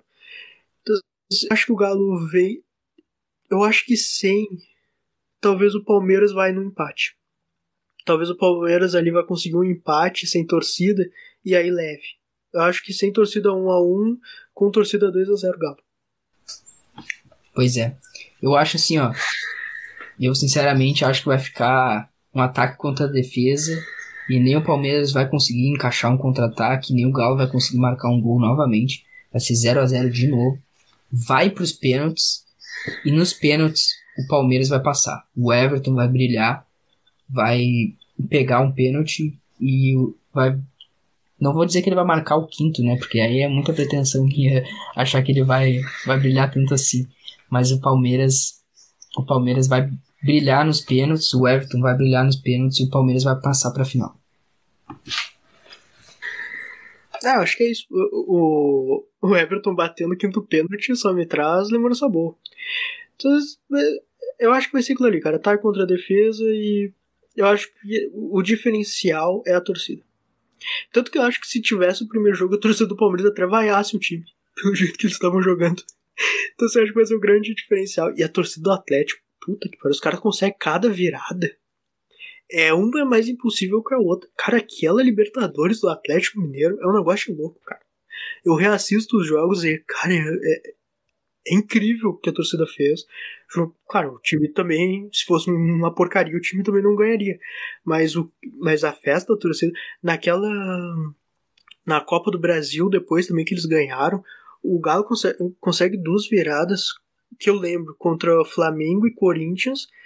Quatro, se eu não me engano, os dois jogos foram 4 a 1 que o, que o Galo perde o primeiro jogo, vai lá e vira. Então, assim, é uma torcida que realmente muda e muda muito o jogo. Concordo contigo, concordo contigo mesmo. E a última pergunta da nossa audiência aqui hoje também é do Samuel Washington. Essa é a última pergunta que a gente vai responder hoje, porque a minha bexiga não aguenta mais. Então, a gente vai lá responder Haaland, Haaland, Haalandinho ou Mbappé. Quem é melhor? Melhor, eu acho que é o Mbappé. Tá? Ele, pelos feitos dele, pelo que ele já fez. Agora, se fosse pro meu time, Haaland, fácil. Pra mim é fácil, pra mim é o cara. O, o cara que eu queria junto com o Messi no, no Barcelona era o Haaland. Eu acho fisicamente ele é muito forte, ele. Eu adoro ele respondendo à imprensa. Ele. O ataque dele, a explosão dele, eu acho. Eu prefiro o Haaland. Mas eu acho que melhor pelos feitos, Copa do Mundo, mais gols, é o Mbappé melhor ali, mas eu prefiro mais o, o. É isso aí. Muito bem pontuado. Eu quero dizer só que, assim, eu acho o Haaland um excepcional jogador, assim. Eu, eu fico abismado com o que ele faz em campo. É, são cento e poucos gols em 21 anos. É muito mais do que Messi, é muito mais do que Cristiano Ronaldo, que são dois fenômenos que a gente pôde acompanhar. O Messi, se eu não me engano, tinha 56 com a mesma idade. É, o Cristiano Ronaldo é em torno de 32. Eu não me lembro bem o número exato, mas é 30. Então é realmente assombroso o que o Haaland faz. Mas pro meu time eu optaria pelo contrário. Eu prefiro um jogador como o Mbappé. Que ele te dá um recurso do drible que o Haaland não tem. Ele quebra linhas, ele é um dos poucos jogadores que tem esse recurso técnico e também da velocidade. É um jogador dos mais velozes do futebol mesmo. Ele não tem o físico de imposição do Haaland, mas ele, ele tem outros recursos que o Haaland não tem, um passe muito mais qualificado. Ele tem trabalha muito melhor a bola com os companheiros, né? O Haaland é um jogador que mais arrasta e vai na imposição física mesmo e, e marca gols de tudo quanto é forma. E tem uma estatura excelente também para marcar gols de cabeça. Por isso que ele é um artilheiro nato, já parece que ele nasceu mesmo para jogar futebol e para marcar gols. Mas eu prefiro muito mais um jogador como o Mbappé, que ele te dá mais versatilidade. Pode atuar pelo meio, pode atuar pelas pontas e, e exerce qualquer uma dessas funções muito bem. É um jogador que tem muito bom aproveitamento nos dribles na partida. E um, também é um jogador que, que dá assistências, que marca gols, tem uma boa finalização e que puxa muitos contra-ataques assim monstruosos. É que eu acho assim, o Haaland joga a bola pra ele. Só jogar a bola pra ele. E ele vai, e não importa com o time que seja, uh, se é Bayern, se é Colônia, uh, se é um Barcelona, se é Real Madrid, se vai ser o Ham, qualquer time. Ele vai jogar do mesmo jeito e ele vai tentar da mesma forma e ele vai fazer gol da mesma forma. O Mbappé, no segundo jogo, por exemplo, Barcelona e, e Paris Saint-Germain, o Barça já estava eliminado, que o Messi faz gol de fora da área, que eu acho lindo aquele gol. Ele. O Mbappé ele desaparece um pouco do jogo. Ele, ele tem que voltar e, e a explosão dele, que é o contra-ataque, o Barcelona botou dois jogadores ali e matou ele. O Rato bota três jogadores, ele empurra três só com a força do físico e mete o gol ali, então tá saindo suando. Olha o que ele fez com o Sevilha, cara. Ele saiu rindo da cara do goleiro ainda. Então, é, é que eu falar, eu sou apaixonado pelo cara. Ah, como eu queria esse cara no Barça. E. Então, assim, eu acho que pra mim é isso aí. O Haaland pra mim. É e teve um negócio que o Xavi disse, que o, o Mbappé não é tão habilidoso, mas ele é fisicamente. Ele é mais físico do que habilidade. E eu acho que é isso, porque eu não vejo, por exemplo, o Mbappé fazendo esses dribles. Esses outros que o Neymar faz. Eu vejo muito ele botar na frente e correr. Ele é muito rápido. Então ele bota na frente e vai. Vai embora. Só que se tiver uma cobertura, ele bota na frente. Chega alguém na cobertura, acho que mata ele. E o Haaland acho que não. O Haaland acho que tem uma proteção. Ele abre os braços, ele vai para cima. Eu vejo muito o Haaland no estilo Lukaku. Então assim, que abre os braços, vai para cima e foda-se, ele vai ganhar. E ele vai bater, ele vai fazer o gol. Então eu vejo mais ele nesse estilo aí. E uma coisa, o, se eu não me engano, o, o Haaland tem 21 anos, né? Se eu não me eu fiz as contas agora rápido de cabeça, mas nessa época o Messi já era melhor do mundo. Que loucura isso, né? Imagina o Haaland ser melhor do mundo. O Messi na época já era. Ele, com certeza, sim, se ele, se ele mantiver esse nível de atuação na carreira dele, ele vai ser melhor do mundo. Ele tem qualidade para isso. E ele tem um físico invejável. É, essa é a palavra. O físico dele é, é invejável. É um dos melhores que eu já vi no futebol mesmo. Eu já pude acompanhar assim. É uma coisa de, de monstruosa mesmo. Monstruosa. Eu, eu discordo um pouco da parte ali do, do Mbappé não ser tão técnico. Eu acho que ele tem recurso no drible sim. É, tu comparou com o Neymar, só que para mim o Neymar é o melhor driblador que eu já vi jogar assim, em questão de drible, de recurso, de, de criatividade, de, de buscar alternativas, assim, que... Drible eu acho o Ronaldinho.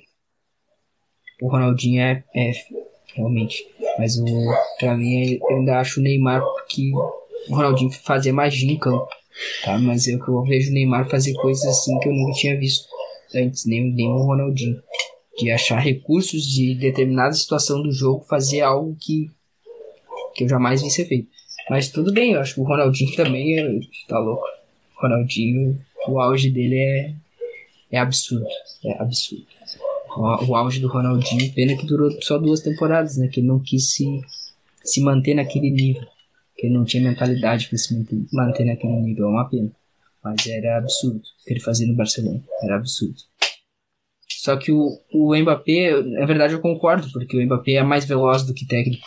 Mas ele não é, não é, não é uma diferença tão absurda. A técnica dele é muito apurada também. O drible dele é, é técnico. É diferente do Sancho, por exemplo. Ele é um driblador mais técnico do que veloz. Ele tende a mais ser técnico do que veloz. Mas o Mbappé é muito é muito bom o Mbappé. Impressionante. Eu ficaria pro meu time com o Mbappé, mas acho muito justa quem escolhe o Haaland. E pode até dizer que o Haaland é melhor. Eu eu discordo, mas eu não acho um absurdo dizer isso.